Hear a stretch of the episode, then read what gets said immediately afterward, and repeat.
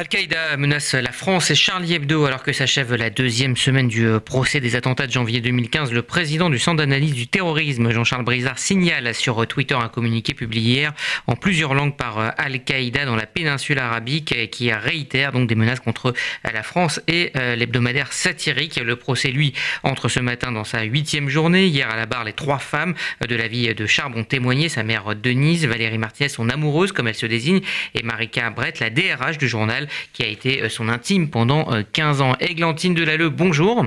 Bonjour Rudy.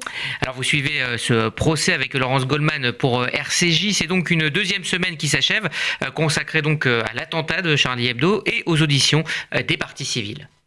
En effet, Rudy, cette semaine, nous sommes rentrés dans le vif du sujet avec l'exposition des faits de l'attentat de Charlie Hebdo et surtout des témoignages éprouvants et poignants des survivants et des proches des victimes. Alors tout d'abord, la journée de lundi a été consacrée à l'audition d'un ancien chef antiterroriste de la brigade criminelle. Des photos et des vidéos insoutenables du carnage ont été diffusées et ont plongé la salle d'audience dans un silence de plomb. Certaines parties civiles sont sorties de la salle en larmes, comme Chloé Verlac, l'épouse de Tinius. Maris Wolinski, l'épouse du dessinateur Georges Wolinski, est restée quant à elle tout au long stoïque. Alors un des temps forts hein, de cette semaine, ça a été euh, donc le témoignage des parties civiles et c'était donc mardi.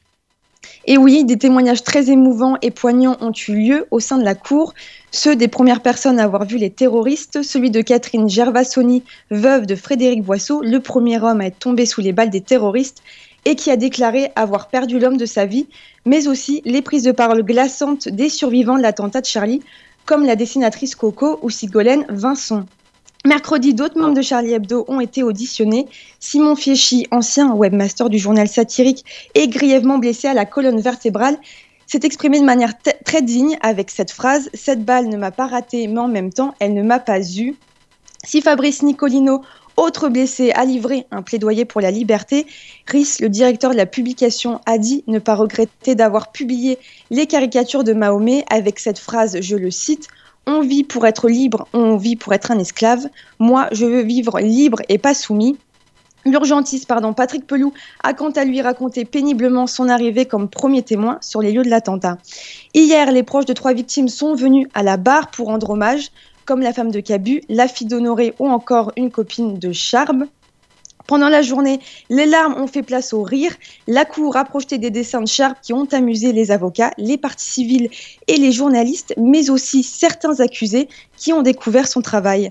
La semaine prochaine sera consacrée à l'enquête sur la fuite des deux terroristes et aux assassinats des policiers Ahmed Merabé et Clarissa Jean-Philippe.